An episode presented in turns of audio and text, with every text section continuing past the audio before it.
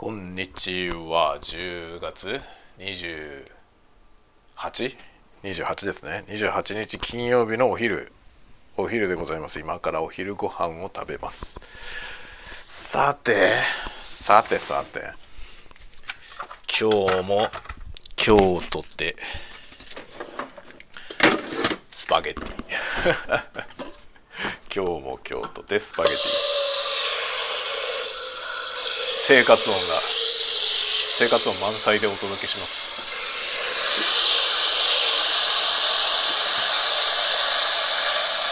はい。水。水を入れまして換気扇をつけまして点火。よいしょ。これってえっ、ー、とこのね早茹で早茹でスパゲティ。で、えー、スパゲティソースはこの辺のやっつけのやつ。うま辛ペペロンチーニ。これでいきましょう。こればっかり食べてるのはこればっかり買ってあるからです。他のがない。えー、まあそんなようなことで今日は金曜日。朝ちょっと雨模様でしたけど今は晴れてますね。今は晴れてあったかいですね。ちょっと今お湯が沸くまで暇なんで。ああ子供部屋がひどいことになってんな。子供部屋は大変なことになってました。洗濯物がぶちまけてあります。帰ってきたら畳ませないとねですね。もうね日頃やれよって。ね。やれよって言ってるけどやるわけはないよね。やるわけはないです。よいしょ。ちょっと待っていろいろいろいろだな。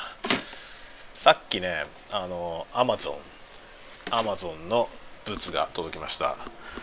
あのアマゾンでですねまあ撮影用のホリゾントあのバックグラウンド何？背景。なかなか言葉が出ない。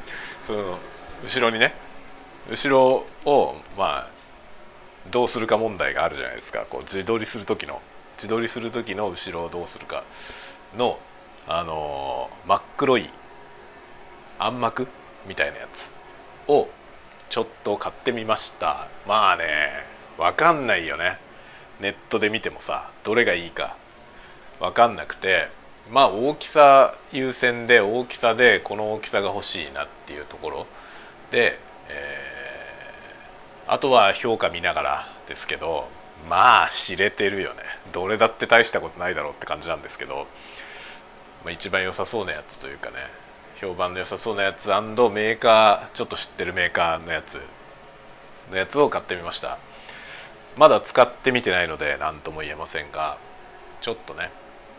まあ、今まではあの後ろちょっと夜っぽい夜っぽい感じのねナイトスカイ的な感じのあの星とか月とか書いてあるようなねそういう普通のカーテンを使ってたんですよね。ちょっとちょっとななんか落ち着きのあるリラクゼーションっぽい感じのねっていうのを使って SMR 撮影してたんですけど真っ黒の方がいいんじゃないかなとちょっと思って真っ黒をちょっと試みることにしました。で本当はねそのね真っ黒黒バックでそのバックまでの距離感がないような撮影をしたいんですよ。ですが多分そこまで無反射ではないと思う。低反射的なねそういう素材のやつを選んで買いましたけど、まあ、届いたやつ見てみて、まあ、はっきり言ってそんな全然見えないほど真っ黒にはなんないだろうなっていう感じですね。ライト当てたらもう当たっちゃうじゃない。そのライトをなるべく反射しない素材でそのライトを使ってもね背景までの距離が分かんないようにしたいんですよ。でこれはさ実はあの真っ黒背景をすごい遠くにやればね すごい遠くにやってライトが届かないぐらい遠くにすれば、まあ、できないことはないんですけど住宅事情的にそんなに離せないので背景をね。自分の背中のすぐ後ろが背景になっちゃうんですよね。そうするとねいくら何をやってもやっぱりそこにこうカーテンというかその幕があるなってなっちゃうよね。と思いますね。それはまあどうしようもない気がする。あともう一個やるならあれですかね。あのグリーンバックにしてバックを削除するっていうそのクロマキーで抜くっていうのもまあ一応方法としてなくはないですけどでもグリーンバックを使うならねあのライティングをねなるべく真っ白の光じゃないとダメなんですよね。そうしないとグリーンの色が変わっちゃって、まあ綺麗に抜けなくなるんですよね。っていう問題があってそうするとねその白い照明を使うと自分も白で照明されちゃうじゃない。僕はなんかそこをもうちょっと暖色系の色でね証明したいんですよ。だからちょっとグリーンバックで抜く作戦もうまくいかないなと思ってまあ妥協点として黒い幕まあ、多少反射してもまあいいやということで黒い幕を買いましたそれをちょっとね今度試してみるけど、まあ、今ねいろいろ移行中なんですよ今まで本当にね机いつも使ってる仕事に使ってる机の上で机の上にカメラを置いてそこに座ってねいつもの通りの椅子のとこに座って ASMR の撮影をやってたんですけどこれをね立って撮影できるようにしたいんですよね。で前になんかそのいつもの椅子の場所に椅子を避けて立って撮影はやったことあるんですけどとにかくね狭いんですよ。狭いからなんかね融通が効かないんですよね。でこれをちょっと部屋の部屋のその撮影する向きを変えてもっと長い方のね距離を取れるようにしてカメラと自分の距離を取って撮影できるようにしたいなと思っていて、まあ、そうするとその分でかい背景が必要になるんですよね背景あのカメカメラ遠くなるからだからまあでかい背景を買ったんですけどそれでどういうふうにやるかですね。まあ物もいっぱいあるしなかなかねそれだけのスペースをね撮影スペースを確保するの難しいんですよね。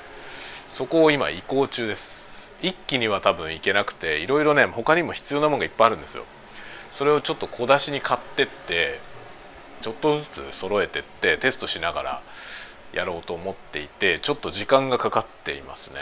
だから YouTube の動画をしばらく上げてないけどちょっと今いろいろ考えつつね、まあ、より撮影環境を少し改善したいなと思ってて。一応ね撮りたいネタはもう考えてるやつがあるんですよ。でもそれを撮るには場所が足りないのよね。でもうちょっとなんかなんとかしようと思ってて今ちょっとずつ移行中です。多分ねスタンディングデスク的なまあスタンディングデスクっていうほどでかいのじゃなくてよくて高さがあるまあなんだろうあのバーカウンターみたいな。家具屋さんとかに行くと本当にさあの2人分くらいの長さのバーカウンターって売ってるじゃない。ちょっと高い椅子背の高い椅子に座って使うようなね。普通のテーブルあのダイニングテーブルとかよりも高さがあってで奥行きがなくてみたいなテーブル売ってるじゃないですか。あれが多分ちょうどいいんだよね。ああいうやつ1個買ってきて、まあ、そこの台の上で、え、なんかパフォーマンスをするっていうね。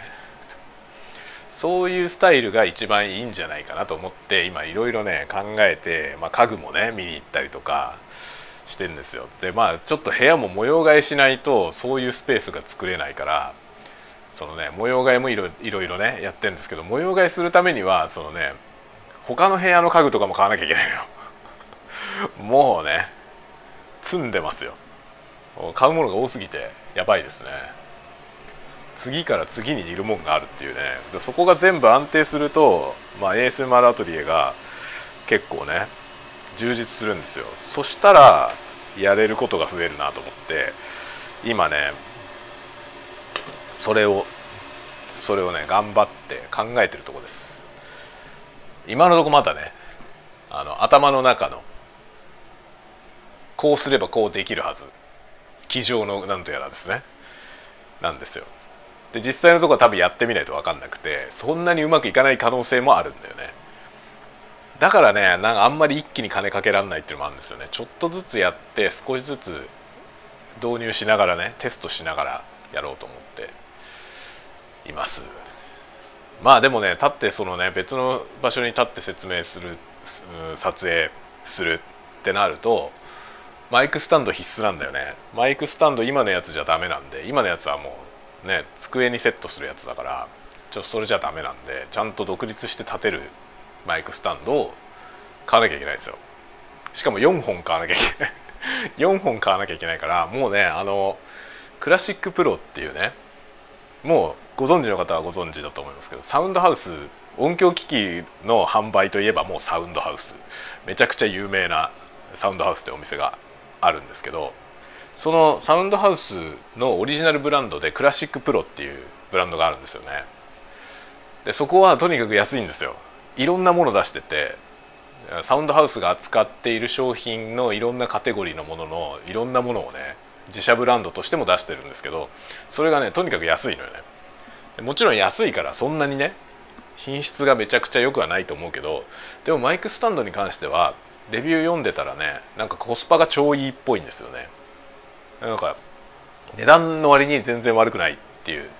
値段はね本当に普通の一般的なあの K&M とかね有名なマイクスタンドのメーカーのやつの、ま、半分から3分の1下手すると3分の1ぐらいの値段なんですよ。そうするとね4本買うってなったらだいぶ違うじゃない。だって4本分買っても1本分プラスアルファぐらいの値段で買えちゃうのよ。そしたらねちょっと背に腹は変えられないというか割となんかドラムセットとかでいっぱいマイクスタンド立てる人はねなんかそのクラシックプロで一気に揃えたとか言ってる人結構いてでよだよねって感じですね。ちゃんとした一流メーカーのやつで揃えたらものすごい値段になっちゃうからそこ行くとなんかコスパがいいっていう評判なんでいいかなと思って。でマイクスタンドはさマイクスタンドの質もちろん関係あるけどその直接音に関係ないじゃない。マイクスタンドがしょぼいせいで音が悪いってことはあんまりなくてまあ確かに振動を拾いやすいとかあの正しく固定しづらいとかっていう要素はまあなくはないけどそれによって音に直結はしてないので割とね妥協してもいいんじゃないかなと思っていてちょっと使ってみようかなと。思ってます。クラシックプロ。まだねクラシックプロのブランドのもの何も買ったことないんですけどちょっと今度ねマイクスタンドで一回初めて買ってみようかなと考えているとこです。それ以外のものは大体もう揃っていてあとは家具屋で買ってくるようなものだからねそのテーブルと、まあ、カウンター椅子的なやつはあったらいいなと思うけどそこら辺は後回しかな。なくてもまあ撮影はできるからね。ちょっとでもねやっぱテーブル欲しいんだよね。テーブルの上で何かするのはやりたいからテーブルは欲しいんですよね。買うもの多いよ本当に。次から次に。まあそれによってね動画のできることが増えるっていうのはいいですけどね。そのためにちょっと投資をしようかなと。考えております。まあ楽しんでやってますよ。あれこれと。それでああそうだ。昨日ねあのノート夜ノートをこ1個書きました。あの「週刊鈴雨レイン」「週刊鈴雨レイン」始めました。あの一応ですねあの週刊でね毎週その週 1, 1週間に僕が出した何らかのアウトプットを全部まとめて今週を振り返るというそういうコンテンツをね毎週日曜日に出そうととりあえずぼんやり考えました。でそれの第1号を毎週日曜日にやるって言ってんのに第1号が木曜日なんですけど 昨日木曜日暇だったからね。昨日書いて1個アップしました。それで前の週の分をねあの22日までか。16日から22日までの分の1週間に発表した僕が外に出したコンテンツ。もう本当にね気合の入った本格的なものからもうアホみたいなものまで 全て何らかのアウトプット全てまあ鈴雨名義でやってるやつは全部ってことですね。それを、えー、出す。まとめて、まあ、それそれを自分で振り返ってね自分でも振り返りたいっていうのもあってなんか自分がさもう本当にいろんなもの垂れ流してるからどれぐらい作ったのか、まあ、その1週間でどれぐらい作ったのかとかってことが全然わかんないんですよね。でそれをね自分で知りたいっていう目的が一番なんですけどせっかくまとめるんだったら、まあ、見たい人には共有しようってことででもそんなもん見たい人なんて 僕が何をしてるか全部知りたいみたいな人って相当オタクじゃないだからあのメンバーシップメンバーシップ向けにしました。メンバーの方はまああれを見てね。おこれまだ見てなかったっていうやつ見つけて見てもらえたらいいなと思います。そんなねなんか僕のやってること全部見たいなんていう人はもう本当に既得な人で。まま本当ね。僕はそういう人のおかげで持ってるって話は相当あるんだけど。そういう人がいてくれるおかげでなんかモチベーションにつながってるっていうのはね実際の問題大いにあるんですけどそういう方に感謝を込めてですねまあ全部ねまとめて振り返って今週はこんなことやったよ。見てないのないっすか？みたいな感じのね。っていうかね全部見てる人なんかいないと思うのよ。ていうか全部見たら相当時間かかるからね。あの特にこのスタンド FM が長いじゃない。スタンド FM 僕これ昼飯とかね食べながら喋ってるからさすごい長さなんですよね。なのでこれを全部チェックするってことは相当大変で多分皆さんねそんなに暇で 暇じゃないと思うのよなので全部見てる人はあんまりいると思ってないけどまさか全部見てはいないだろうと思ってるけどまあいてくれると嬉しいなっていうのもちょっとあり。一応ねそのまあいろんなことやってるからね。それを振り返って見るっていうねことをちょっとやろうかなと思った次第。とはいえあのツイッターは入れません。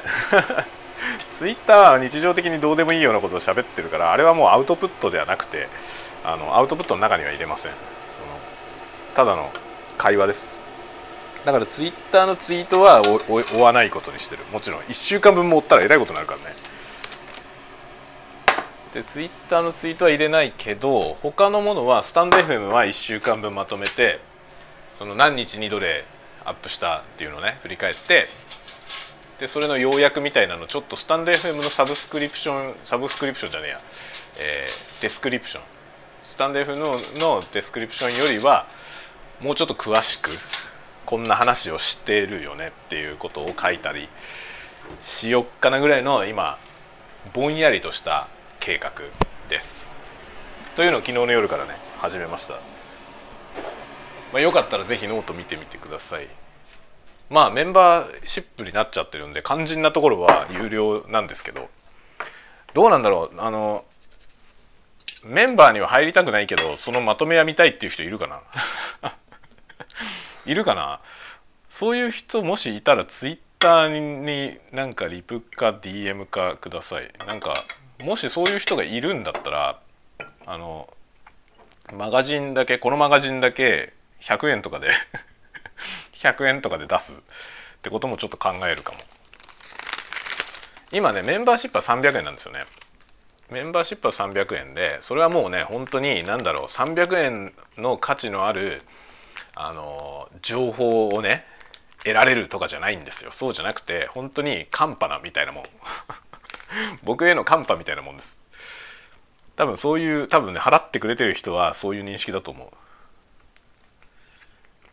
てかそういう認識でやってねっていうファンクラブみたいなもんだと思ってくださいねって一応歌ってます。価値のあることを喋ってるわけではない。まあ時々多分ねなんかものづくりをする人であれば僕が言ってることが何らかのプラスになることはもしかしたらあるかもしれないけどまああんまりないと思うな。だからどこにどこに300円の価値を感じるか多分人によると思いますけどその誰にでもおすすめなものではないのよね。あまあもしだからこの300円は高えけどその活動のまとめは見たいなみたいな人がもしいればね そしたらこのマガジンだけ100円で出すってことは考える考えるよ。まあ一応メンバー向けと歌ってる手前ね無料で出せないっていうのはあるんだよね。無料にしちゃうとメンバー向けって意味がなくなっちゃうからね。一応は。まあでも再編集だからねただのね。そのもうすでに出してるやつのあのまとめただのまとめなんで新しい情報は特にないのよ。ただ単にちょっと見やすいというだけですね。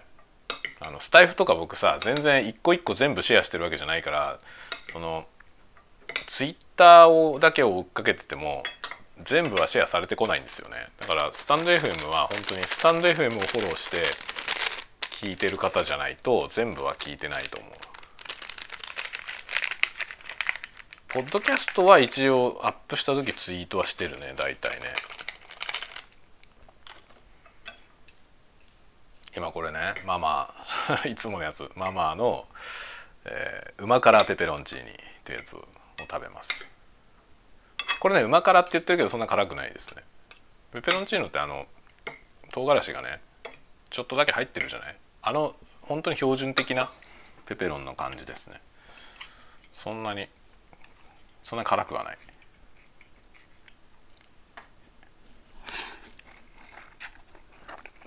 うん。美味しい。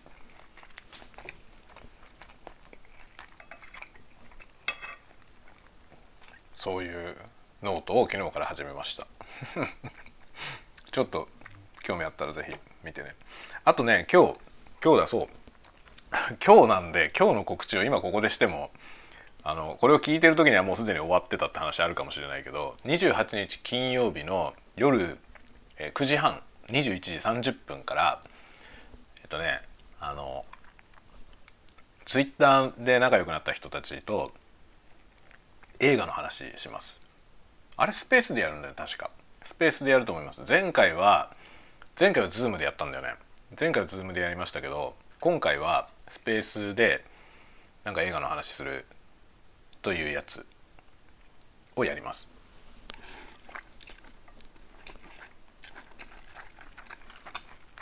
今日のお題はね RRR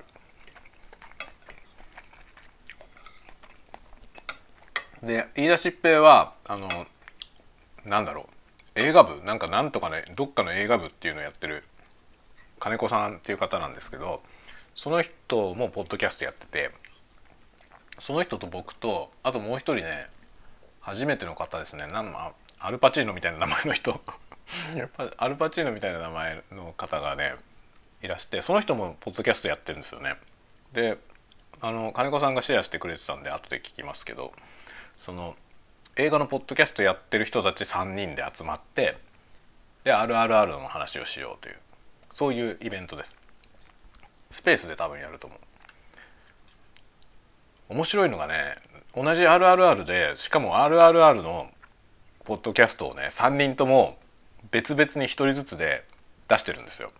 でその内容が全然違うというねみんな違うことを言ってるのでそのち同じ映画を見て全然違う感想を持った人たちによるトーク。絶対面白いよね。こういう話ができる映画っていうのはいい映画なんですよね。誰が見てもみんな同じ感想になるわけじゃないじゃない？そういうことがいいですよね。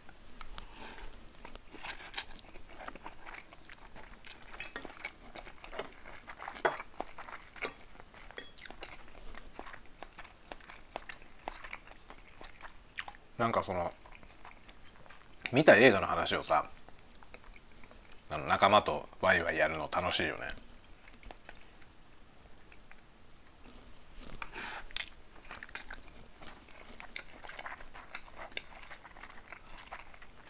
今回のはまさにそれそれの、まあ、オンライン版ですね。しかも映画のポッドキャストやってるような人たちだから、まあ、みんな詳しいじゃない？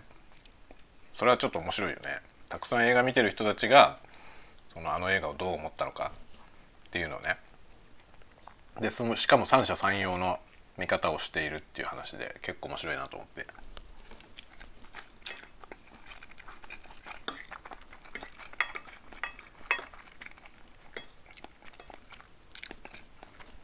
というのがね今日の夜あるので是非お時間があれば覗きに来てください。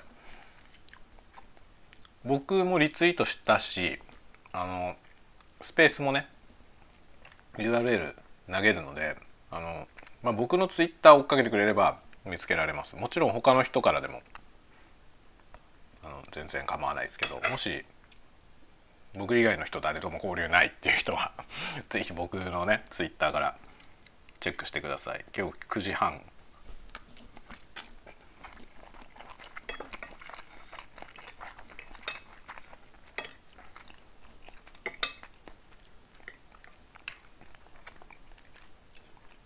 スペースはね気軽でいいですよね。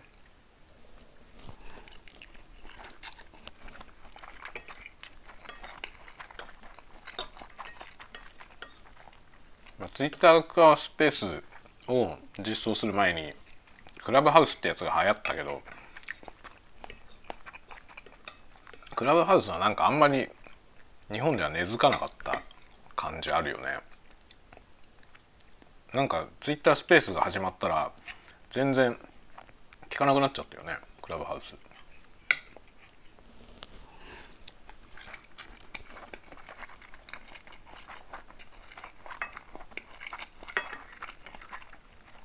海外の人はね結構クラブハウスやってる人いるんだけど。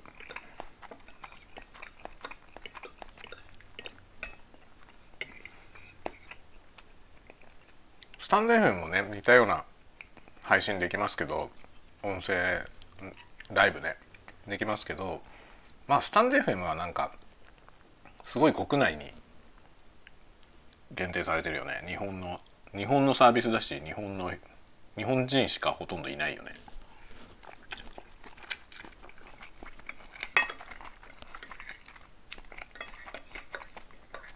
こういうところがガラパゴスって言われるゆえんなんだろうね。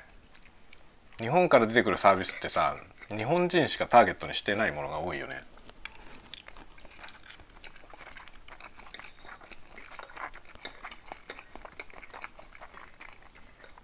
ミクシーとかもそうだけど。初めからあれだよねワールドワイドに展開しようと思ってないのよね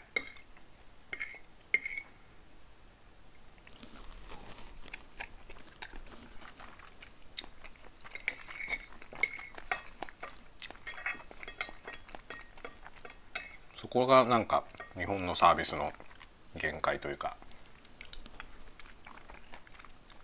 気がする。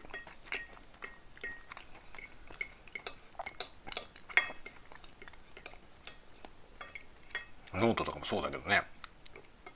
ああいうなんかプラットフォームをさこうワールドワイドに展開できたらいいんだけどね。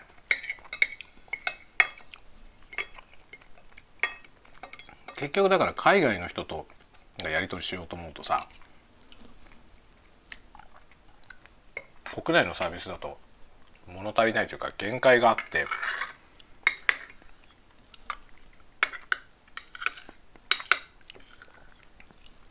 まあそんなこと言いつつ僕フェイスブックやってないんだけどさ。フェイスブックはやってないんだけど。まあでも YouTube やってて YouTube はやっぱ海外の人とつながるじゃない？Google のサービスはねそのワールドワイドに展開してて。そこら辺がもう全然違うよなって思うんだよね。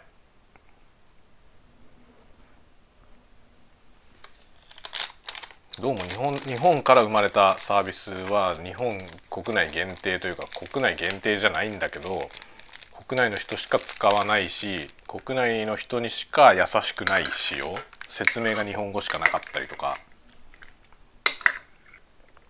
してるよね。そこのとこがねやっぱり違うよね。とねまあ常々思います。だからね結局なんか労力をかけてなんかするにしてもさワールドワイド向けの方に力入れちゃうのよね。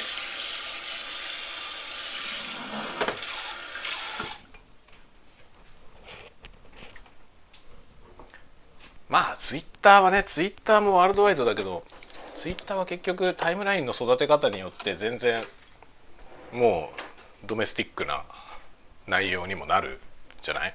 てか多くの人は多分そうなってるんだと思うけど。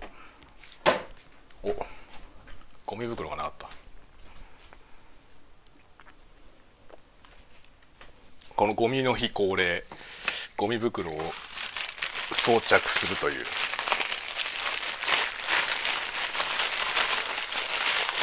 またまた生活音コンテンツ。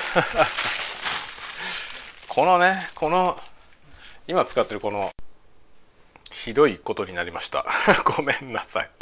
今ねごめん。今あの歩いてたらねポケットに iPhone を入れて歩いてたんですけどマイクのケーブルが取っ手に引っかかって あの扉の取っ手に引っかかってね iPhone が落下しました。ひどいことになりました。で波形を見て適当に音を切ったんでもしかしたら話も途切れたかもしれない。すいませんでした。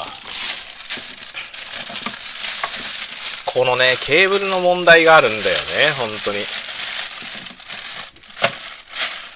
それでさその変換コネクターを使わないと iPhone につながらないからケーブルも煩雑なことになるしでポケットに入れておいてもケーブルがさこうたうたゆんでるとさたるんでるかたるんでると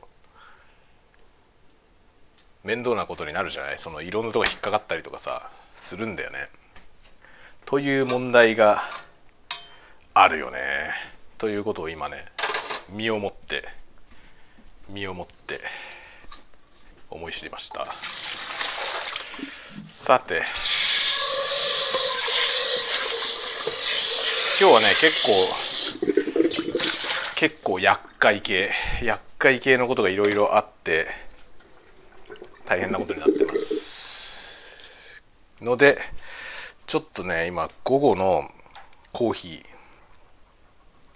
午後ね紅茶じゃなくて午後のコーヒーを今から入れてその後午後の部の仕事に入っていこうと思います。ちょっとコーヒーを入れるところまでは。また音がねいろいろ生活音がしますが今しばらく今しばらくお付き合いくださいませ。コーヒーね。コーヒーね最近はコーヒー豆をあのあれですねスターバックスで買ったやつを飲んでる。珍しいよ。珍しい。というのはあの自家焙煎のコーヒー屋さんに行く暇がなくてで通り道にあるスターバックスによって、まあ、間に合わせているという現状がありますね。スターバックスの豆は別にでも悪くないよね。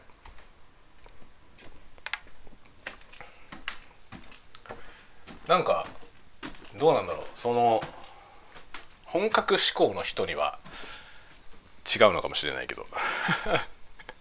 違うのかもしれないけど僕は割となんか悪くないんじゃないかなって思ってる。なんていうやつだったかな今回買ったやつ。忘れちゃった。忘れちゃったけどあの僕は基本的にねあの深いやつ。ダークロースロースト。ダークロースト系しか買わないのであのなんだろう。酸味と苦味のバランスでいくと苦味に偏ってるやつしか買わないですね。だからなんだろう。あのね コーヒー好きな人っていっぱいいるじゃない？そのねコーヒー2の人たちの中で言うと僕みたいなのは若干邪道な方ですね。あの本格的にコーヒーのねあのこだわって飲む人たちの割とその高級高級志向というかそういう方向に行く人たちのそのコーヒーの味はね酸味なんですよね。酸味が結構重要。僕みたいな酸味のがない方がいいとか言って極端にあの苦い方に偏ってる豆ばっかりででしかも深入り真っ黒に 真っ黒にいった豆しか使わないからね。そういうのはわりかし邪道なんですよ。だから結構本格的にコーヒーやってる人たちからすれば分かってねえなって。分かってねえなっていう感じなのよね。だけどねあのプロフェッショナルの人でも僕みたいなその思考性の人っていてだからそういうね自分の方向に合ったお店自家焙煎のお店ね見つけるといいんですよ。こういうなんかね深い方苦い苦味の方に偏った豆が好きなマスターがやってる店は割とそういう方向のねコーヒーを出すからそういう店を見つけておけばいい感じですね。でもほんと高級志向だとねあのまあ名のあるほらブルーマウンテン。ブルーマウンテンってその高級なコーヒー豆で一番有名じゃない。そのブルーマウンテンはもう酸味の方の豆だからね。あの方向が多分ね追い求めている人たちの頂点なんだと思う。コーヒー豆もさ入り方で色が違うじゃない。結構そのおしゃれなね街のおしゃれな焙煎コーヒー屋さんみたいなとこ行くと割とその浅めの色合いとしてもう少し茶色い黒というよりは茶色の豆が結構ね主流ですよ。僕は本当ねもうなんか黒光りするようなやつが好きだから真っ黒までいったやつ。石炭かなみたいな。そういうコーヒー豆そのね。札幌でも郊外にあるんですよ。そういうね。そっちの方向のコーヒーを出すすごいね。なんかの割と高級な自家焙煎のお店あるんですよね。そこの豆はちょっと高いけどめちゃくちゃうまい。全然違うんですよ。あからさまに味違うからなんかそそれぐらい違うんだったらね高くてもまあなんか買う意味はあるかなって思いますよね。多分でもスタバの豆の倍以上高いと思うな。倍どころじゃないぐらい3倍近く高いんじゃないかな。スターバックスの豆はねそんなにそんなに高くない。200?250g か？スタバの豆って。ちょっと待って今。開けてないやつあるあるわ1個。あまだね開けてないやつはこれカフェベローナってやつ、えー、スターバックスのやつですけどこれはこれ何本入ってんの？250だね。250g で1500円くらいだからね。スタバの豆は。250g そう 250g で1500円くらいなんでまあ 100g5600 円。よね。100g5600 円は多分ね普通の自家焙煎のコーヒー屋さんで言ったら安い方だと思うよね。で僕がその好きなすごい好きなコーヒーはね 100g1400 円くらいすんだよ。だから倍以上だよね。スタバの豆より倍以上高いけど。だけどめちゃくちゃ美味しいんだよ。めちゃくちゃ美味しいのよ。だからねそれを飲みたいんだけどでもねその 100g1400 円の豆を毎回買うほどの余裕はないわけよ。僕はすごい量で飲むからさだからそんないい豆でねちょっとやれないなっていう感じなんだよね。100g1400 円はちょっとさすがに高いよね。100g1000 円以下だったらまあなんとか頑張れるかな。っていう感じですけどね。100g1000 円以下ぐらいでなんかいいものをねより自分の口に合うものを探したいですね。スターバックスのは、まあ、コスパとてもいいよ。5600円でこんだけ美味しければなんかもうこれでいいんじゃないって気がする。まあスターバックスはねあのお店でお店で出してるコーヒーも安いよね。一杯あれいくら？300円しないんじゃない？ぐらいだよね。普通に喫茶店行くとやっぱ500円くらいするじゃない？コーヒーって。そうするとスタバのコーヒーは少し安めだけど。まあでも美味しいよね。香りがいいよね。あれ香りがいいのがとてもいいよね。スターバックスのコーヒーはなんか香りが香りで勝ってる気がする。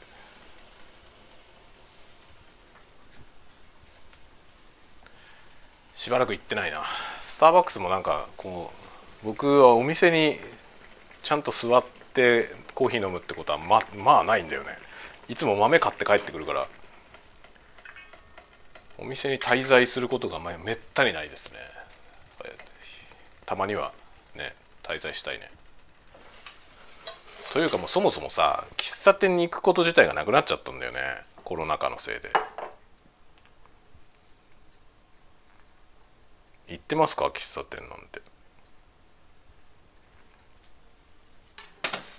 喫茶店行く機会なくなっちゃったんねっていうかね僕札幌に引っ越してきてすぐの頃に行きつけだった喫茶店あったんですけどその喫茶店なくなっちゃったからね。この話前もしたけどさ。もうお店のねマスターがなんか変な借金を負わされて自分が借金したんじゃなくてなんか誰かの連帯保証人みたいなのになったら振りかぶっちゃったっていうひどいパターンのやつでそれでその借金払えなくてその方に店取られたっていうやつなんだよ。本当にねかわいそうだった。本当に。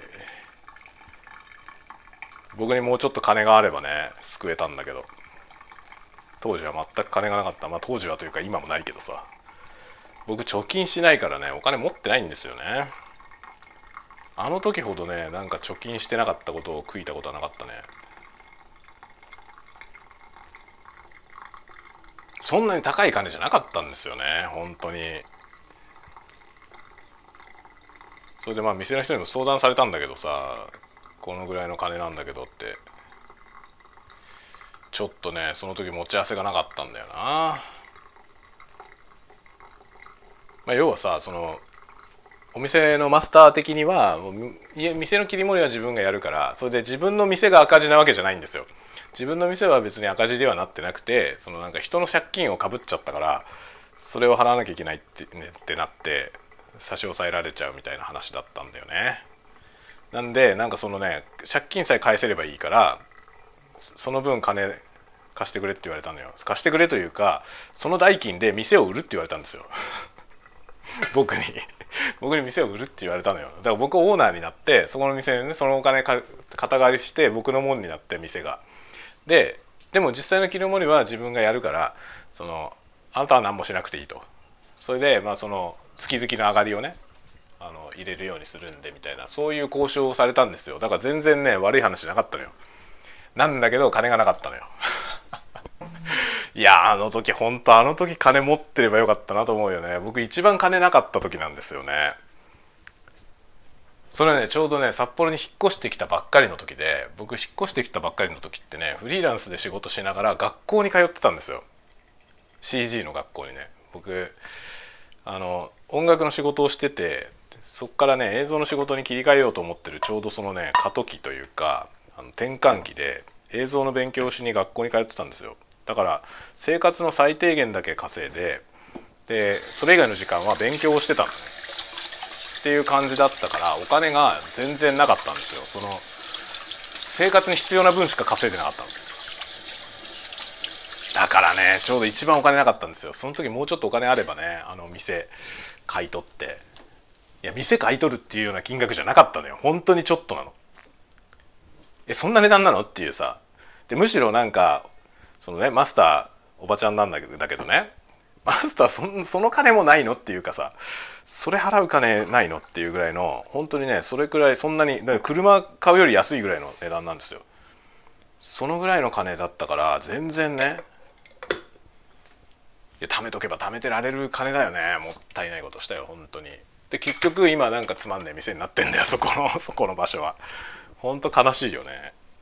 僕あの時ねそのわずかばかりのお金を持っていればね今も今もあのお店あったかもしれないよね。しかも僕がオーナーだったっていうね可能性もあったという。人生いろいろ。ですよ。まあそういうことがあってもう15年ぐらい経つんだけどさそういうことがあったのに何の反省もなく僕は相変わらず貯金がないよ。ダメですね。酔い越しの金を持たないからね。